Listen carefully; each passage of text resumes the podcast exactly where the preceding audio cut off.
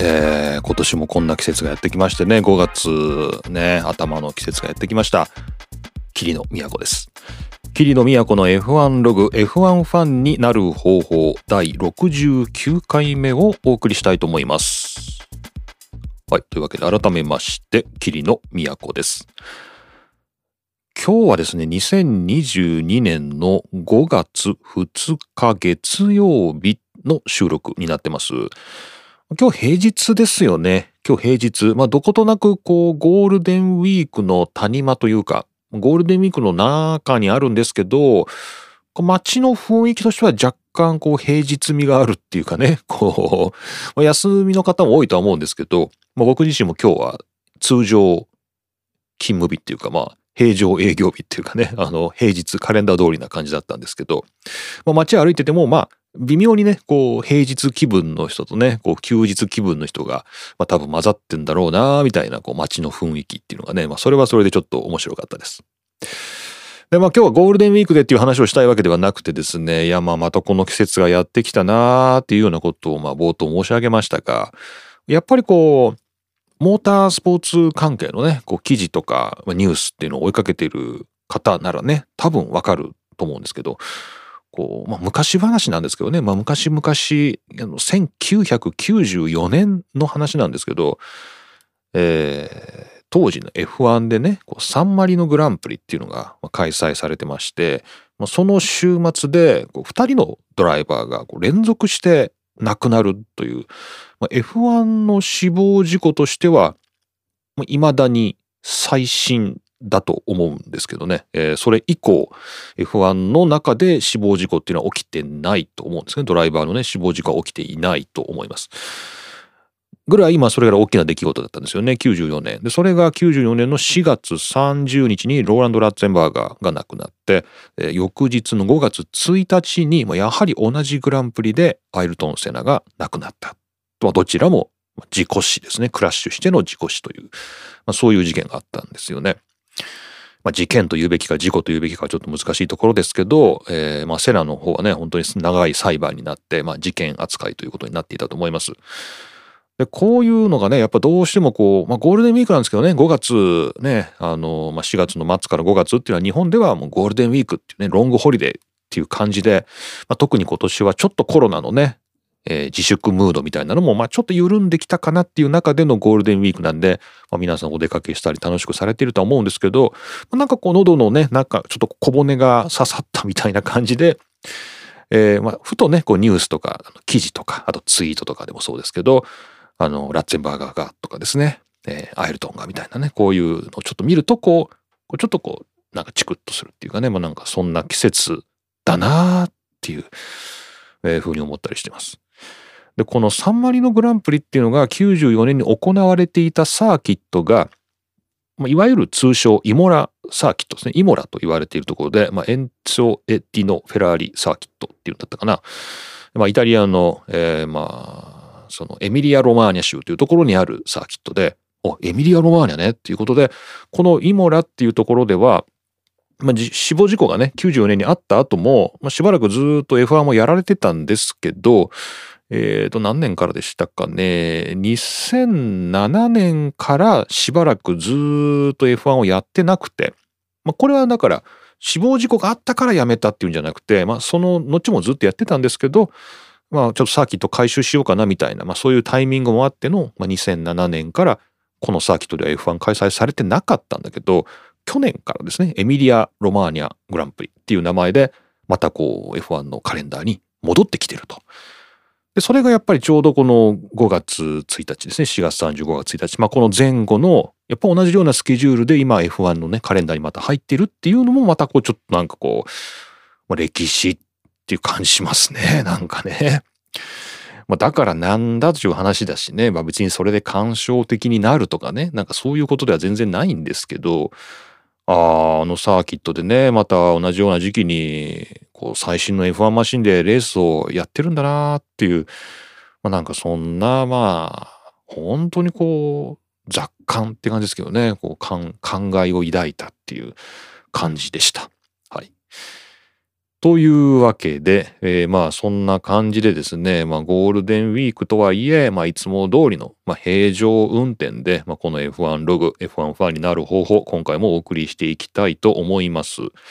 またこの前回からですね、2週間ぐらいでいろいろ気になったニュース溜め込んでますので、まあそれをいちいち紹介しつつ、あとは皆さんからメッセージまたたくさんいただいてますので、まあこれご紹介しつつ、まあ本当に平常運転で今回もやっていこうと思います。というわけで、今回も桐野都がお送りします F1 ログ F1 ファンになる方法第69回目よろしくお願いします。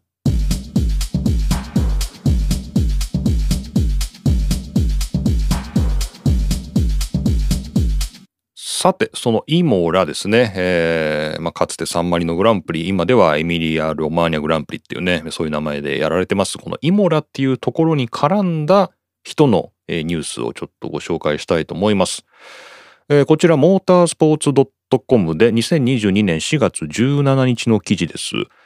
元 F1 チームオーナーのジャンカルド・ミナルディ FIA のシングルシーター委員長に選出というですね、これアダム・クーパーの記事です。FIA はシングルシーター委員会の新しいプレジデントにっていうふうに書いてありますけど、まあ、委員会なんで委員長というべきですかね。シングルシーター委員会の委員長に、元 F1 チームオーナーのジャンカルロ・ミナルディを選出したと。えー、まあ、こういうニュースが流れてましたね。このまたジャンカルド・ミナルディっていう人もまあ昔 F1 を見てた人ってったどれくらいまで見てた人がこのミナルディという名前に聞き覚えがあるのかっていうのはちょっと僕も、ピンとこないんですけど、えーまあ、ここにも書かれていますけれども、まあ、かつてねミナルディという名前のチームをずっとこう運営していて、まあ、その後、まあ、そのチーム自体は、えー、第三者の手に渡っていったんですけれども、まあ、彼自身はずっとこうモータースポーツに関わり続けていて、まあ、こうしてですね今年 F1 は含まないんですね。FIA のこのシングルシーター。シングルシーターっていうのは要するにシングルシートなんで、こう椅子が一つある車の選手権ですね。えー、その、まあそれを統括している、えー、委員会の、まあ、委員長になりましたよと。これは F1 は含まないみたいですね。このモータースポーツ .com の日本語に訳された記事だと、まあ、そこはちょっと曖昧で、2010年にこのシングルシーター委員会というのは設立されたと。で、F2、F3、F4 などですね、F1 以下のカテゴリーを監督する委員会であると。以下っていうと F1 も含むのではというなんかね、ちょっと読んでたら思ったんですが、英語の記事、これ FIA のね、リンクも貼っときましょうか。FIA のニュースリリースもね、貼っておきたいと思いますが、こちらを見ると、ビローなんでね、F1 未満っていうかね、F1 に至るまでのシングルシーター選手権を統括するっていうことなのかなっていうね。まあでもそういう、こう、ある意味若手をこう育成していくというか、まあそんな重要なポストに、この元 F1 チームオーナーのジャンカルノ・ミナルディという人がつきましたよということですね。で、なんでこの人があの、イモラっていうね、サーキットと関係があるかというと、えー、この人はですね、イモラの、あのー、まあ、一番偉い人だと思うんですよね。一番偉い人ってどういう、どういう役職だったかなっていうのはね、ちょっと今パッと出てこなかったんで、ちょっと申し訳ないんですけど、えっ、ー、と、何年からでしたっけね、えー、イモラの、さっき見てたニュースになったんだけどね、あプレジデント・オブ・ザ・オートモビル・クラブ・ディ・ターリアっていうのの、えー、まず2004年から、えー、そのプレジデントを務めていると、えー、いうことが書かれてますよね。で、えー、2020年に、えー、アウトドローモ・エンツォ・エディノ・フェラーリですね、えー、このイモラと言われているサーキットの、えー、プレジデントにえー、選ばれていると。このプレジデントっていうのをこうどういう風に訳せばいいのかっていうのはちょっとよくサーキットのプレジデントって一体何なんだっていうのがちょっと非常に訳しづらいですよね。これどうやって訳せばいいのかな大統領じゃないしね。イモラの大、イモラ大統領ってなんだよって話だしね。これあの銀行だったら頭取だし大学だったら学長だしね。あの会議だったら議長だしね、えー、プレジデントっていうのはこうすごく訳しにくい、えー、ものなんですけどまあ会長会長ぐらいかな？会長かな？えー、まあイモラの会長みたいなね。このサーキットの、えー、会長も務めてるっていうね。えー、そういう、まあ、人なんですよね2020年からね。でそこで今 F1 も開催されるようになったし去年からかな、えー、開催されるようになったし、えー、かつ、まあ、このミナルディという人も FIA の中で、まあ、非常に重要なポジションを担うようになったと。まあ、これも歴史ですね。この FIA のニュース見ますと、まあ、いかにこの人がね、ミナルディっていう人がこう活躍する F1 ドライバーのキャリアをね、こうなんか手伝ってきたかっていうことが書かれてまして、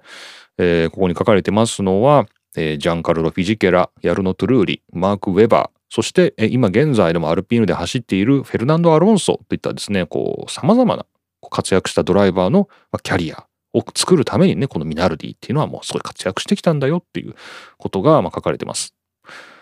確かに。でまあこれさらにこのミナルディを歴史で見ていけばミナルディっていうチームはもう今名前としてはなくなってしまったんですけどこのミナルディっていうチームは、2006年からはスクーデリア・トロロッソっていうこうレッドブルによって、えーまあ、買収されてチーム名が変わったけども、まあ、本拠地とかスタッフとか、まあ、そういうものは引き継いだままトロロッソっていう名前になって今はややこしいですけど2020年からはスクーデリア・アルファタウリっていう名前になってそこで角田が走ってると、まあ、ガスリーと角田がね今走ってる。っていう意味では、まあ、ミナルディと。の今の F1 の、まあ、あちらこちらにこうミナルディさんの、まあ、影があるというかね。こうミナルディさんの影響が残っているという中でのこの FIA の新しい人事で、まあ、ちゃんと養殖にもそのミナルディさんをまたつけたと。いうことらしいです。まあ、これもなんか感慨深い話ですね。なかなかいいんじゃないでしょうか。この人事は新しいこの FIA の会長の、まあ、肝入りというかね、えー、なんかそういうことらしくて、まあ、新しい会長になっていろいろ主要な人事っていうのをまあ刷新していく、まあ、要職についている人を入れ替えていくという中で、えー、新しい会長がですね、えー、このシングルシーター委員会にはミナルディをね、ジャンカルロ・ミナルディをということで決まっているようです。はい。というわけで、えーまあ、オープニングの枕の話から、まあ、イモラ、イモラという話をずっとしてきましたが、まあ、そのイモラの会長、サーキットのプレジデントをやっていた元 F1 チームオーナーのジャンカルド・ミナルディという人が FIA の養殖に就いたというニュースご紹介しました。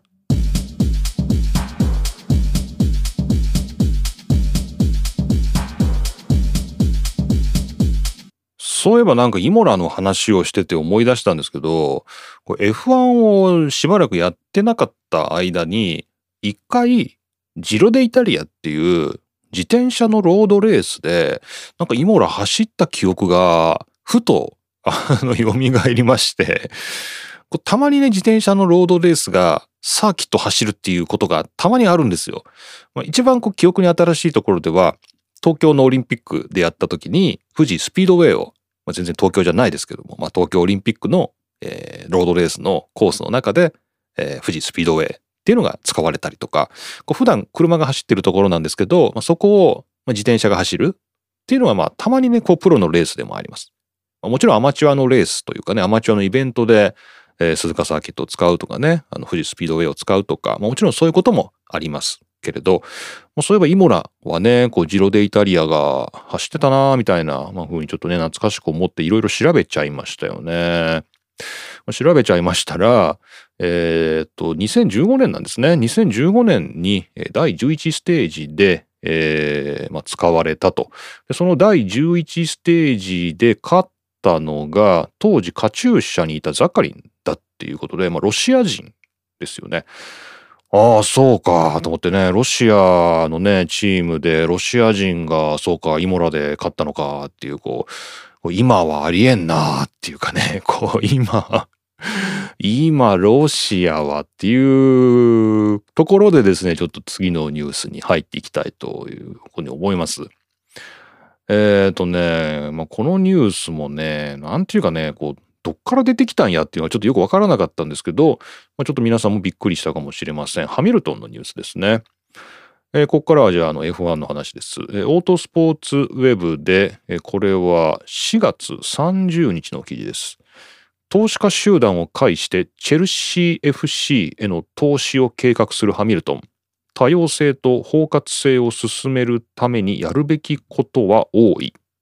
というですね。えー、メルセデスの、まあ、ドライバー、ちょっと今苦戦中ではありますけれども、まあ、F1 ワールドチャンピオンのルイス・ハミルトンがですね、イングランドのサッカーチームですね、プレミアリーグという一番こう上のカテゴリーっていうか一番上のこう選手権っていうのかな、ね、そこにまあ属してる、え、チェルシーというロンドンのクラブですけれども、まあ、これの今買収というかまあなんていうのかな？まあまあバパ一周でいいのかな、えー、まあそれを今こういくつかこう仲間を募っている中の一人として、まあ、お金を出してねこのチェルシーを買おうかなっていうことを今話し合っていると。えいうニュースが出ててこのエミリア・ロマーニアグランプリの週末でもインタビューで確かハミルトンが何回かね答えてたと思いますなんでチェルシーを買おうと思ったんですか？とかね。ななぜその計画にあの興味を持ったんですか？とかね、まあ、その辺はちょっと聞かれてて答えてたと思います。でハミルトンはいくら出すかというとえー、っとハミルトンはえー、っと誰と一緒にって書いてある？あ、セリーナ・ウィリアムズですね。このテニス選手のセリーナ・ウィリアムズと2人で32億円を出すという、まあ、そんなようなことが書かれています。はい。まあ、なかなかの、まあ、額ではありますけれども、まあ、ハミルトンは出そうかなと、いうことになってるみたいですね。で、この32億円っていうのが、こうどれくらいの規模なのかっていうのが、まあ、大金なんですけど、えっ、ー、と、このチェルシーっていうね、まあ、言ったらですよ、まあ、サッカー、まあ、こうフットボールを知らない方に、まあ、ちょっと僕もそんなに詳しいわけではないですけど、まあ、でもやっぱりね、ロンドンのホームで、こう、あの、真っ青のね、あの、ユニフォーム見ると、お、チェルシーっていう感じの、まあ、チェルシー非常に有名な、まあ、クラブではあるんです。で、チェルシーを買うっていう時に32億円。これってどれぐらいの規模なんだろうかっていうのが、まあ、ちょっとピンとこないですよね。で、ちょっといろいろ調べてたんですが、まあ、これが、まあ、さっきのロシアがという話をちょっと前振りでしてましたけど、まあ、これもやっぱりロシアから始まってんですね。このチェルシーの今なんでこうハミルトンがお金を出して買うんだろうっていうので、これやっぱりこうロシア、ウクライナの件から始まってたっていうことが分かりました。えーとですね、まあ、今、ちょっと遡りますけれども、このチェルシーっていうですね、このフットボールクラブ、チェルシーのオーナーは、えー、アブラモビッチというですね、ロマン・アブラモビッチっていう、えー、ロシア人の、えー、まあ、富豪というかね、まあ、お金持ち石油で儲けているっていうことで、まあ、石油王と言われたりしました。このアブラモビッチ。油で石油化っていうのでね、当時結構いじられたんですけど、あの、まあ、今ど、今時そんなね、あの、親父ギャグ言う人もいませんけれど、まあ、えー、石油で、えー、金持ちでアブラモビッチってですね、まあそういうアブラモビッチさんっていう人がいまして、この人が2003年にチェルシーを買ったんですよね。このイングランドのサッカークラブのチェルシーを買ったんですよ。で、まあ、買うや否や、ですね、このチェルシーの借金は返すは、これ自分のお金だと思うんだけど、もう自分のお金でこう有力選手を雇うは、まあとにかくですね、このチェルシーというクラブに、まあ、ものすごいこう投資をして、あの、まあある意味立て直しちゃうっていうかね、まあでもまあ立て直しではあるんだけれども、まあまあ言ってみればまあなんだろう、金の力だよな、みたいな、まあそういう時代もね、象徴するっていう、まあ、そういうですね、まあ、アブラモビッチさんっていう人が、まあ、ずっとですね、このチェルシーのオーナーだったと。だったというふうに言いましたけど、まあ、なんでかって言いますと、こうこの2月からロシアのウクライナ侵攻が始まりましたよね。で、このアブラモビッチさんが、ロシアのプーチン大統領と、ちょっとこう関係があるんじゃないかと。まあ、ロシア人のね、こう富豪、まあ、オリガルヒっていうふうに最近よくニュースでも聞きますけれど、ロシアの有力者。で、このプーチン大統領と。で、この両者にはやっぱなんか関係があるんじゃないのかっていうね、まあそういう憶測がまあ流れると。で、かたやですね、イギリス政府は、あの、さっきのね、あの、F1 でドライバーがロシアのライセンスで走れるかどうかみたいな時に、まあ、FIA は比較的、まあ、寛容な、まあ、ロシアでも、あの、まあ、ちゃんと約束を守るっていうんだったら走ってもいいんじゃないかみたいな、まあ、FIA はそういう態度を取ったんですけど、まあイギリスのモータースポーツ協会は、ロシア人はうちのレースでは走らせませんみたいな。イギリスでは走らせませんみたいなね、こう結構強硬な態度を取りました。でその背後には、まあ、イギリス政府のロシアに対する非常に強硬な姿勢というのがあるわけです。で、まあ、そういう、まあ、ロシアに対してね、イギリスが非常に厳しいっていう、まあ、情勢があったので、アブラモビッチさんは、あの、もう先にですね、あの、もうこのチームを売ろうっていうことで、もうオファーを出してたんですね。もう売りますと。あの、もうこのロシアとのあのウクライナ侵攻が始まって、こうイギリスでね、チームを持っている自分に対してのこう風向きっていうのが変わってきたっていうのを察知して、売りますって言ってたんで。その時の金額ですよ。その売りますと、このチェルシー売りますって言った時に、これが4620億円だったんですね。30億ポンド。まあ、大体4500億円。4500億円で買ってくださいと。まあそういうあのオファーを出してたんですよ。で4500億円ですね。4500億円じゃあ出すわっていう人はなかなか現れず、まあそりゃそうだよね。あの、チェルシーは欲しいと。ね、チェルシー、まあ、正直欲しいと。ね。だけど、ちょっと4500億円は出せないと。ね。で、ちょっと誰が、みんな興味はあるんだけども、誰が買うの？誰が買うの？みたいなね。あの、まあ、どうぞどうぞみたいなことをやっていたら、イギリス政府が、アブラモビッチさんのイギリスの中での資産っていうのを凍結したんですよね。ロシア人の資産っていうのを凍結しますと。イギリスのね。で、その資産っていうものの中にこのチェルシーも入ってたわけです。彼の持ってるチームね。サッカークラブ。で、これが凍結されちゃったと。で、売るに売れないみたいな。これどうしようみたいなね。えー、だからチェルシーとしては、まあ、オーナーが、まあ、手放す意向ではあったんだけど、その買取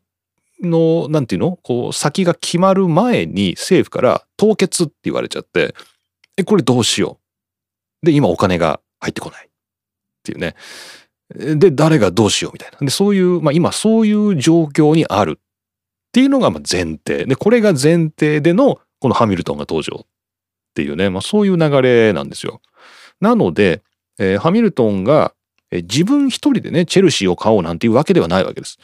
チェルシーを買うためには、まあ、当初、えーまあ、少なくともアブラモビッチが提案してたのは4500億円ですから、えー、このセリーナ・ウィリアムズと2人で、えー、30億円ぐらい出したところでもうそれは本当にこのごく一部なんですよね。ですだからこうコンソーシアムっていうこのチェルシーを買い取るアブラモビッチから買い取るコンソーシアムっていう、まあ、そういう集団の中でハミルトンも、まあ、結構お金を出すけれども、まあ、それは本当にワンオブゼムだと。まあ、一人ね、たくさんいる中の一人だとま。どうもそういうことらしいんですよ。うん、なるほどね。だからまあわかんないんですね。まだこれから入札するし、あのー、まあちょっと本当に買えるかどうかもわかんないんだけど、もし買えるとすれば、まあ、ハミルトンとしては、こう、やっぱりあの、プレミアリーグっていうのはね、こう、反人種差別っていうのの、まあ、ある意味、フロントランナーですよ。こうイギリスの中でね、こう、人種差別っていうものを、まあ、なくしていこうっていうの中で、まあ、サッカーが果たす役割ってすごい大きいぞっていうのはもう F1 よりはるか昔から言われてるしね。もちろん選手層なんかもすごく多様だし、まあ、サポーターっていうのも世界中にいるしね。まあ、これは本当は西ロンドンのね、あのー、まあ、クラブではあるんですけれども、まあ、世界中にね、チェルシーのファンはいるし、まあ、すごくこう、自身が抱くビジョン、ハミルトンが抱くビジョンにすごく役に立つっていうことはもう間違いないんだよね。だけど、まあ、まだ変えたわけでもないし、まあ、ハミルトン一人で買うわけでもないよっていうですね、まあ、そういう状況みたいです。はい。まあ、なんかちょっとですね、あの、まあ、ロシア、ウクライナの話がこういうところまで出てくるのかっていうので、ちょっと、まあ、面白いまあ、風が吹けばケアが儲かるというと非常に不謹慎ではありますけれども、こういう形でもね F1 に風が吹いてくるんだなっていうのはちょっと面白いところではないでしょうか。はい。というわけで、えー、投資家集団を介してチェルシー FC への投資を計画するハミルトンというオートスポーツウェブの2022年4月30日のニュースを紹介しつつ若干背景を解説してみました。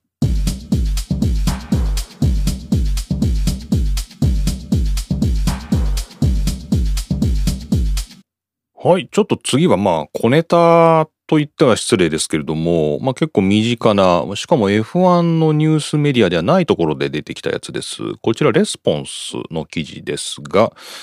ホンダテレワーク撤廃、連休明けから強制出社へっていうですね、2022年4月20日の記事、ちょっとこれ目に留まりました。えー、ホンダさんはですね、まあ、ホンダは2020年4月の緊急事態宣言から、全社的に在宅勤務というのを、行ってきたと。なるほど。ところがですね、この5月、2022年の5月の大型連休、ゴールデンウィーク明けから、全従業員がコロナ前と同じように週5日間をすべて強制出社させると。そういう勤務体系に切り替える方針である。というね。うん、なんかね、そういうニュースが目に留まっ、すごいなっていう。あの、そのそんだけ言いたかっただけなんですけど、あの、まあ、あの、いろいろね、あの、単純に元に戻すっていうだけではなくて、あの、ちょっとこう、休日を増やすというか、あの、金曜日を半日の労働にして、週休2.5日にする代わりに1日の勤務時間を1時間延ばす。みたいなね、なんかそういう給与体系も考えるとか、まあなんかいろいろと、まあ働き方改革っていうのをやっていきたいというのが、まあホンダの意向らしいんだけど、とりあえずは強制出社だということらしいですよ。まあこれちょっとわかんないですけど、僕自動車業界っていうのか、この自動車絡みの人たちが今どういう勤務体系してるのかちょっとさっぱりわからないんですけど、まあ製造業絡みですよね。製造業関係の人は多分、まあ出社、出社しておられるんだろうなとえー、まあ思います。えー、多分ね、思うんだけど、ホンダでね、まあ今までどういう風にリモートワークが行われてきたのかちょっとわからないんだけど、まあその製造に関わる人だけではなくて、まあ設計とか、まあもちろん営業周りももちろんそうだし、まあ総務とか人事とかそういう中のことをやる人とかも含めてのみんなが強制出社っていうのは結構すごいな。これどうなんだろうね。ちょっとね。わかんない。で、これどう評価していいかっていうのはちょっと全然僕さっぱりわかんないんですけど、まあ、今皆さんが聞いてね、そんなの当たり前でしょみたいな、その強制出社でしょみたいな風に思うのか、いや、リモートワークもやっぱり組み込んでいくのが新しい働き方なんじゃないのっていうふうに思うのか、これはどっちなんでしょうね。本当にね。ちょっとわかりませんが、まあなんかホンダのニュースがそういうふうに出てました。まあそれがいいのか悪いのか、まあ、なんか時代に逆行するなみたいな気持ちはやっぱりちょっと抱きましたけどね、正直ね。でも、まあそういう自動車のメーカーっていうところでは、まあやっぱり顔を突き合わせて働くっていうのが大事なんだっていう考え方もあるんですかね。はい。まあ、ちょっとこれに関してはちょっとまあ意見を保留しておきたいですけども、まあ、皆さん一体どういうふうに感じるんでしょうか。えー、ホンダテレワーク撤廃、連休明けから強制出社へっていうレスポンスの4月20日のニュース、ちょっと目に留まったので紹介しました。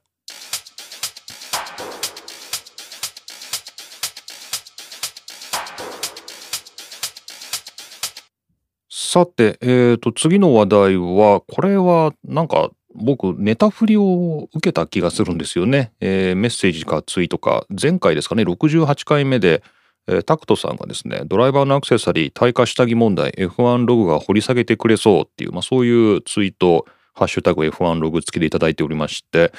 あ、下着ねと思ってね、下着、下着、えー、ドライバーの下着かってちょっと頭の片隅にあったら、たまたまこのニュースが引っかかりました。こちらちょっと紹介しましょう。これ WTF1 の、まあ、ブログの記事ですね。Why is everyone suddenly talking about F1 drivers underwear? なぜ突然みんなが F1 ドライバーの下着について話し始めたのかっていうですね、まあ、そういう、えー、記事を出しています。こちらは4月16日ですね。2022年の4月16日、ケイティ・フェアマンの記事です。でこちらですね、まあ、ちょっと耳に皆さん入ってたかどうかわからないんですが、あのオーストラリアで、えー、オーストラリアグランプリの時に、まあ、いろいろとこうドライバーのブリーフィングでね、あの話し合われたというところで、例えばアロンソが DRS ゾーンを変更してとか、まあ、いろんなことがありましたが、その中で、ドライバーの下着の着用についても、かなり時間を割いて、あの話し合いが行われたと。ドライバーの下着ね。で、まあ、どうもですね、まあ、この WTF1 の記事の中では、まあ、そのデブリーフィングでですね、こういろんな内容が話し合われた中でも、この下着の話題についてが非常に長い時間を割かれたと。なんかそういうことが書かれているんですよね。で、えー、まあこの下着についてっていうのはどういうことかと言いますと、あの、要するに、耐火下着っていうんですかね、こう、あの、安全性を考えた耐火下着っていうのをえー、つけなければいけないよというルールがあると。えー、これは、えー、国際、えー、インターナショナルスポーティングコードに書かれていると。えー、インター、どうやって訳せばいいのかなと思って、ちょっと今国際だけ訳しちゃいましたけど、国際スポーティングコードというよりは、まあ、インターナショナルスポーティングコードに、えー、ドライバーは常に、えー、その下着をねあの耐火でしかもかつこういろいろ書いてあるんですけど長い。ロングアンダーウェアってこれちょっとどう言っていいか分かんないけどつまりこうパンツ下着とはいえこう、まあ、足を全部覆うようなっていう意味だし上もこうなんかランニングとかノースリーブとかではダメでなんか長い。長袖のねこう下着。っていうものをつけなきゃいけない。つまり体全体をなるべく覆うようなもので、かつ FIA の、えー、承認したもの、ホモロゲートされたものじゃないとダメだよって書いてあるんだって。ISC、インターナショナルスポーティングコードに。全然関係ないけど、三宅さんの、あと DNF さんと3人でやってるあのポート F のあのレギュレーションを読むってやつありますけど、まあ、先日収録的には、財務規則全部読み終わって、次はどうしようって話をしてた時に、インターナショナルスポーティングコードを読むのがいいんじゃないかっていう話をしてたんで もしかしたらこの下着の話が出てくるかもしんないね。もしその企画が実現すればね。まあそのスポーティングコードに書いてあるんだそうです。なので、これ F1 だけじゃなくてあらゆるカテゴリーのレースでこのルールがま適用されるべきだということはもう決まっていると。だけど、今まで F1 では徹底されてなかった。だそうです。で、ドライバーが騒いでると。どうもそういうことみたいですね。えー、例えば、えー、っと、えー、アルピーヌのリザーブドライバー、オスカー・ピアストリーはこんなこと言ってると、えー、と、えー、A few people have changed some of their underwear protocol. 何人かの人が、何人かのドライバーがってことかな？えー、何人かのドライバーが下着を取り替えたよっていうことはね、have changed だからね。It's a con Curious topics これは非常に議論の多いものだよね。なぜなら because you are going commando, going commando, going commando if you are not aware your own underwear. もし自分自身の下着をつけなければ、それは、まあ、ノーパンってことだからねっていうね。あの、まあ、そういうことを、まあ、ピアストリーが言ってると。これ、これジョークですね。Go, going commando っていうのは、この Go commando っていうのは、あの、要するに下着をつけないっていうか、まあ、ノーパンみたいな、そういう意味なんですよ。これ、コマンドっていうのは、あの、なんていうの？突撃部隊っていうか奇襲部隊とかねなんかそういう突撃部隊みたいなのがコマンドなんだけどそのコマンドになるっていうね Go コマンドをするっていうのはこうあの日常的なスラングみたいなところでは下着をつけないっていう意味になるんですね、まあ、非常に男性的なのかなって気がしますけれども、まあ、ゴーイングコマンドになってしまうと、まあ、下着をつけないってことになっちゃうからねって言ってるし、えー、ガスリーはまあなんかそういう、何 ?FIA がこう自分のまあ例えばお尻の穴とかですね、前のペニスとかですね、そういうのをまあチェックされるっていうのはまあ、まあどうぞ、それで満足するならご自由にどうぞみたいな風に、まあちょっと、えー、まあ不満というか、まあなんかちょっと不快感をね、ガスリーなんかはま表明してると。まあこんな感じでですね、まあ他にも、えー、ダニエル・リカールドなんかはそんなルールはそもそも知らなかったと、ね、えー、いうことを言っているし、えー、ジョージ・ラッセルも、えー、今までまあ普通のいわゆるボクサーブリーフっていうんですかね、まあそれを履いて、レーシングスーツを着ているっていうようなシーンが、あの、ネットフリックスのドライブトゥサバイブで放送されたりしていたということで、まあ、耐火下着をつけているわけではなさそうだ。ということで、まあ、ドライバーの中では全く実は F1 ドライバーの中では、こう、今まで何もこう、統一されてなかったということみたいです。なので、まあ、あれですね。まあ、そのルールを徹底させようっていうのは、まあ、新しいレーシングダイレクターのね、あのー、また、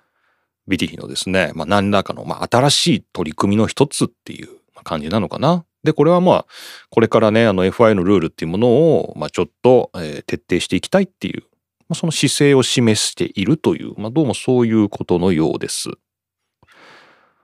で、何これどうなんだろうね。この FIA が公認した、まあ、公認っていうのかな、ホモロゲートなんで、まあ、承認した、FIA が承認した、この防火素材のね、燃えない素材の、えー、っと、下着？長い下着っていうのを、ドライバーに身につけさせるんですけれども、いわゆる自分のプライベートに普段履いているボクサーブリーフとかね、なんかそういうものを身につけちゃいけないわけではないけど、直接自分の肌に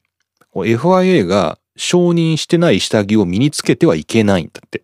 だから自分のお気に入りの下着、まあ例えば勝負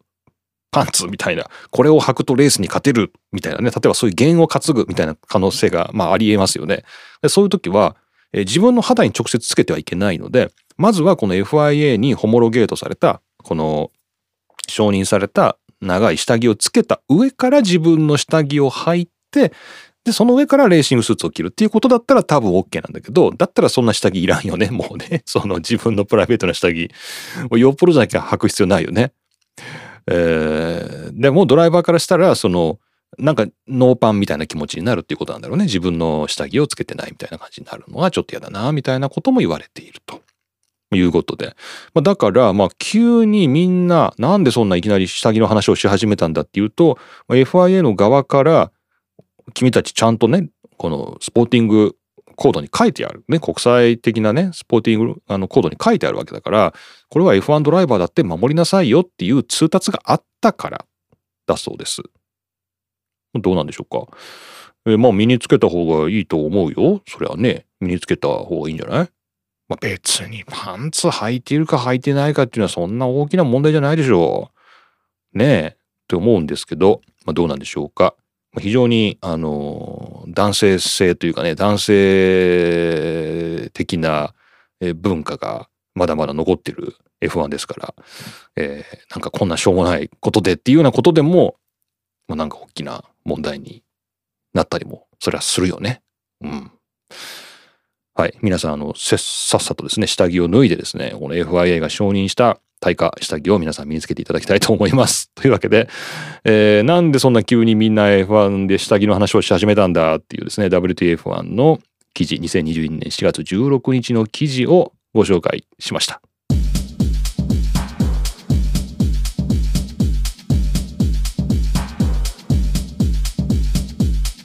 さて、えー、メッセージいただいております。この番組宛てのメッセージは、ツイッターでしたら、シャープ F1 ログ、ハッシュタグ、シャープ F1 ログをつけてつぶやいていただいたり、キリの宛てですね、えー、アットマークドクターキリノ、キリノのアカウント宛てに、えー、DM やリプライを飛ばしていただいたり、まあ、ツイッターではそういう形で受け付けています。まあ、他、マシュマロという匿名でメッセージを送っていただけるサービスも使っていますので、まあ、もしよかったらですね、そちらのマシュマロで、まあ、特に長文の場合、マシュマロの方が送りやすいかなとも思いますので、まあ、お気軽にマシュマロでもお送りください。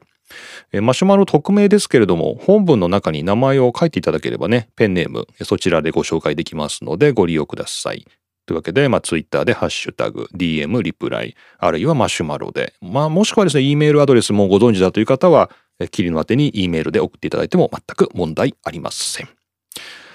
さて、そんなわけでいろいろメッセージいただいております。えー、こちらツイートいただきました。滝光一さんですね。ありがとうございます。えー、ネットフリックスの F1 栄光のグランプリを見ながら、ネットフリックスのドライブトゥサバイブですね、を見ながら、フジテレビのセナプロ対決の図式を思い出した。うん。視聴者の興味を引くには、これしかなかったという当時のフジテレビ関係者のコメントを読んだ記憶があったりなかったり、それに乗っかってプロストを嫌いになった時がありましたなぁと。はい。で、それで興味を持ち、レースを見て雑誌を買って本を読んで深みにはまり、あ、あの、フジテレビのセナプロの対決っていうのは作られた話だったんだっていうことに気づき、斜め45度という視点を楽しみ、自分なりにそれを読み解けるようになって今に至ると。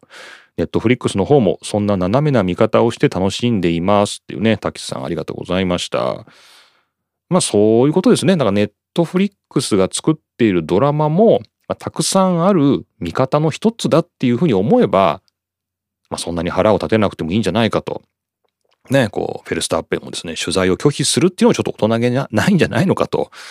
まあそういうことなんですけどね。まあ、ただまああまりにもその F1 全体を代表しているのがこのドライブトゥサバイブだっていうことになると、まあ、ちょっとこう公式としてもまあ黙っていられないっていうのところなんですかね。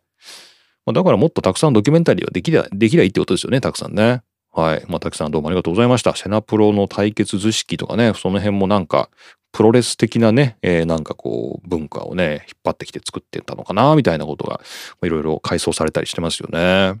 はい、ありがとうございました。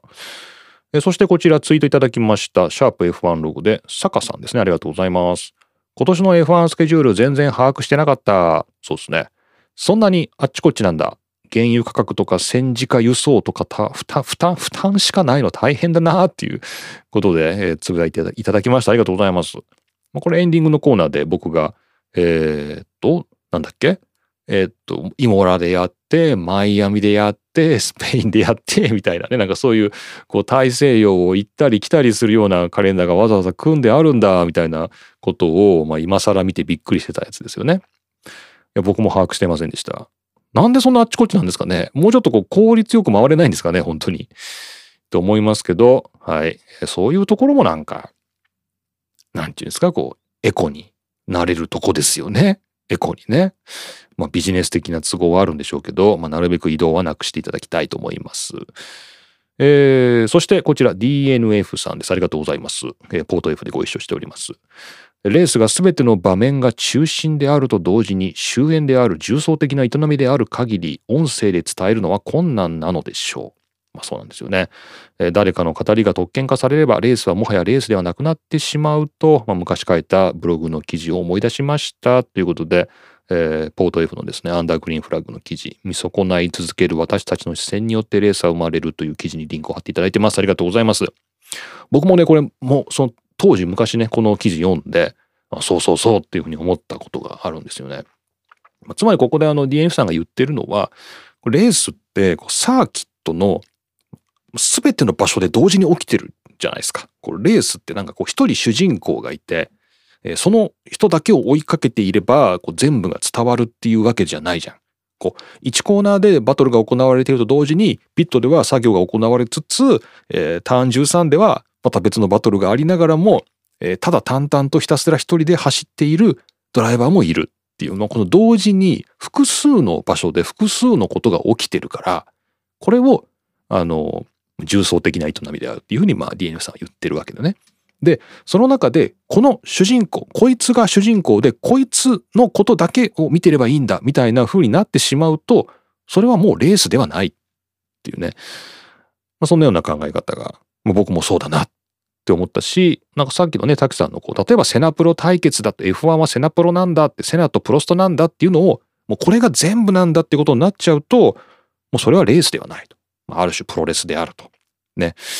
えー、いうことになってしまうのかな。でもまあプロレスだって重層的だしね、そのプロレスファンの人怒りますよね。これがプロレスだって言われたらね。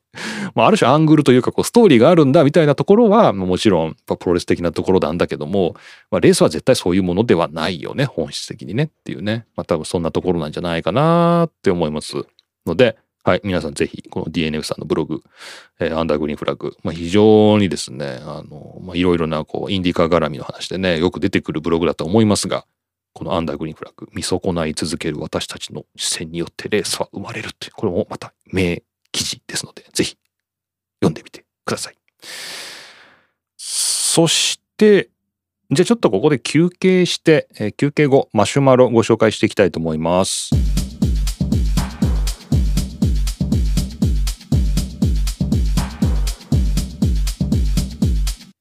はい、えー、マシュマロ一つ目、こちら、滝さんからいただきました。ありがとうございます。えー、まとめてみちゃう。なんかわかります。うん。ダゾーンのあれやら、アマプラのピカードやら、私もです。ありがとうございます。ピカードにまで言及していただきまして。えー、F1 はなんとか最終戦の一本前まで見て、最後の最後が見たい、見ておきたいのになぜか見ていない。おー。ピカードも金曜日19時頃に新エピソード配信と分かっていながら、かつとても楽しみにしていながらすぐには見ない。まとめてみて、ああ、早く見とけばよかったといつも思う。なぜなんでしょうね。好きなのは一番最後に食べたいからでしょうか。はい。え、オーストラリアのフェッテルの件、拾っていただいてありがとうございます。スクーターの件ですね。ツイッターの画像を見ての感想でしたが、確かにスクーターにならずに済むのが一番ですよね。まあ、車がちゃんと走るのが一番ですよね。とはいえ、まあ、ゴミ回収やらあれやらこれやらとレース以外でも思わず笑みが浮かんでしまうベッテル様、次は何かと期待してしまいます。長々とすいません。次回も心待ちにしております。ということで、滝さんどうもありがとうございました。これ何なんでしょうね。このコンテンツ溜め込んでしまう病。まあ、病気じゃないと思うんですけど、なんか、あれよ、ほら、その、そ確かにね、美味しいものから食べるか、美味しいものを残すかみたいな、なんかよく昔から確かに言われますよ。なんかね、美味しいものを、なんだろう、残す人っていうのは、残さない人ね、最初に美味しいものを食べる人からすると、すごい危うく見えるらしいんですよ。その、最初に美味しいものっていうか、好きなものから食べる人っていうのは、もう、例えばこの5秒後にこのご飯が食べられなくなるかもしれない。ね。10秒後にはこのご飯がなくなっちゃうかもしれないと。だから、ね、そのリスクがあるから、もう先に食べたいものを食べちゃう。ね、美味しいものを食べちゃう。っていう、そういうなんか発想らしいんですよ。これ全然逆じゃないですか、残す人とか。残す人は、まあ、なんかちょっと嫌いなものとか、まあ、どうでもいいものから食べていったりして、美味しいお楽しみっていうのを一番最後に取っとこうっていう、まあ、そういう感覚でしょ？だから、僕はね、考え、考え、昔考えたんですけど、美味しいものから食べる人っていうのはもう現在思考ですよね。もう今、今が大事ってもう今をもういかによく生きるか。ね。で、美味しいものを残す人は未来思考ですよ。先があるっていうことを強く信じた上で美味しいものを残すんですから、これはもう未来の存在っていうのをものすごく強く信じてるわけよね。もう今まさにこの瞬間、次の瞬間自分が死ぬかもしれないとか思いもしないわけだから、ある意味非常に楽天的なね、性格だなと思ってますんで、これ、たくさん全然いいと思いますよ。美味しいものを残すっていうのね。はい。一緒に残していきましょう。はい。皆さんはどっちなんでしょうか。ありがとうございました。えー、そしてですね、こちら、えー、実はこのポッドキャストの研究という僕がやっているもう一つの番組宛てにいただいたものなんですけども、F1 のね、ファンの皆さんがですね、非常に嬉しいってね、喜ぶ、そういう内容書いてあったので、ちょっとこちらでもご紹介したいと思います。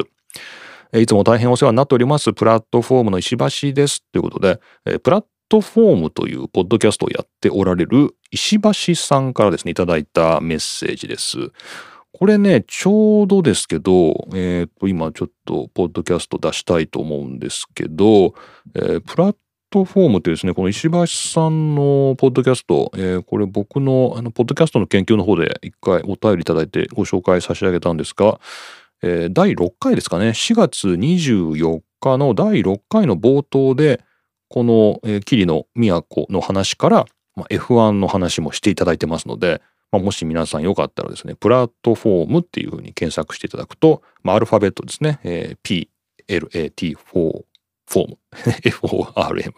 ラットフォームで調べるとちょっと馴染みのある話題が出てくると思います。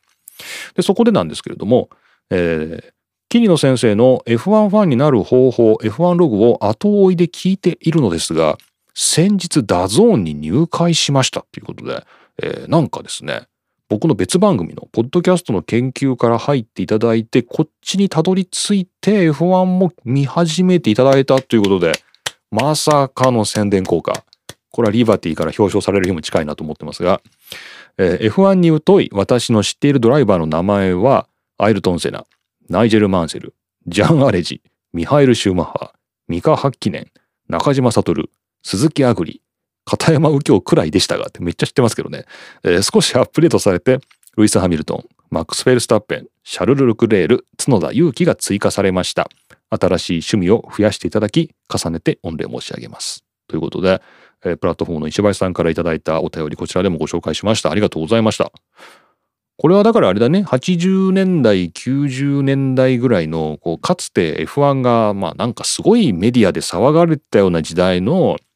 まあ、時代を築いた人たちだよね。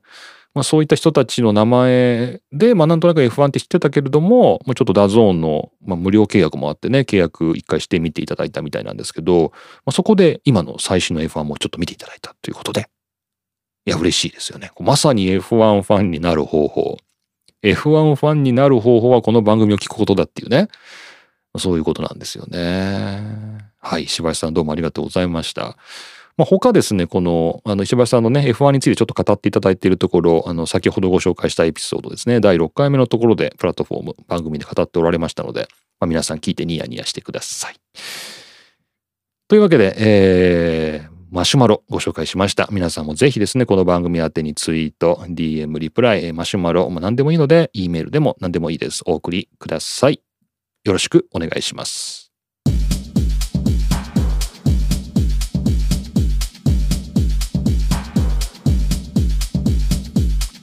はい。というわけで今回も何一つ盛り上がることなくチェッカーを迎えました。F1 ファンになる方法第69回目をお送りしました。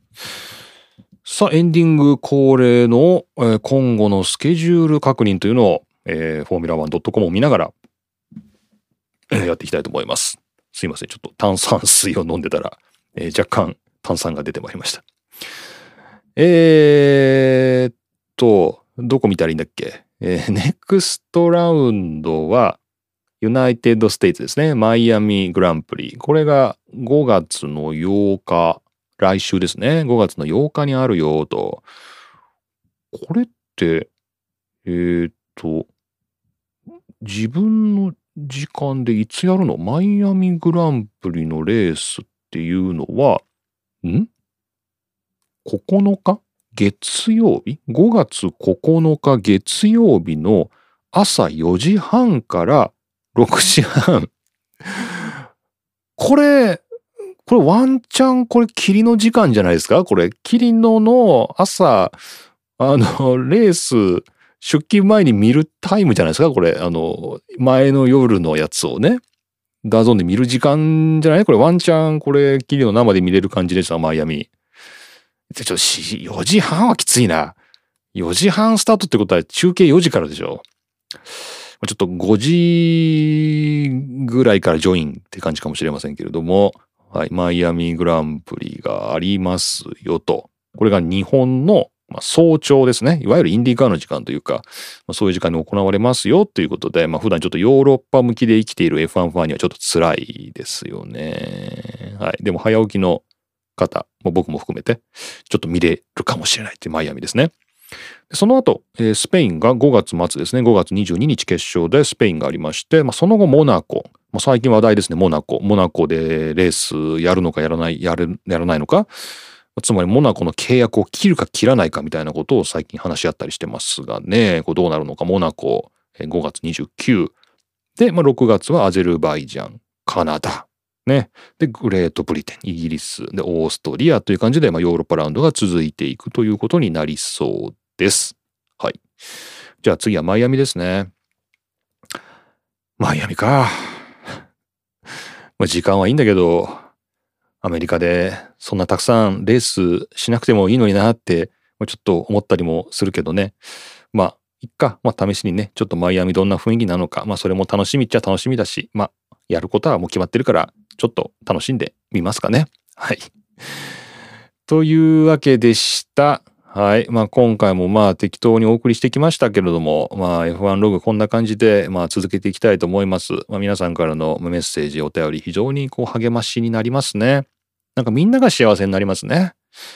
なんか番組にお便り出すの大事なんだなっていうのがね、最近分かってきました。あの、ポッドキャストを始めて15年。えー、他の人のポッドキャストにあんまりお便り書いたことがないっていうのがね、最近自分で気がついてきまして、えーちょっとお便り出してみようかなっていうね、あの気分になってきましたので、まあ僕もそんな気分になるぐらいですから、まあ皆さんもぜひよかったらですね、お便りください。よろしくお願いします。というわけで、えー今回も桐野都がお送りしました F1 ログ第69回目。また次回70回目でお会いしましょう。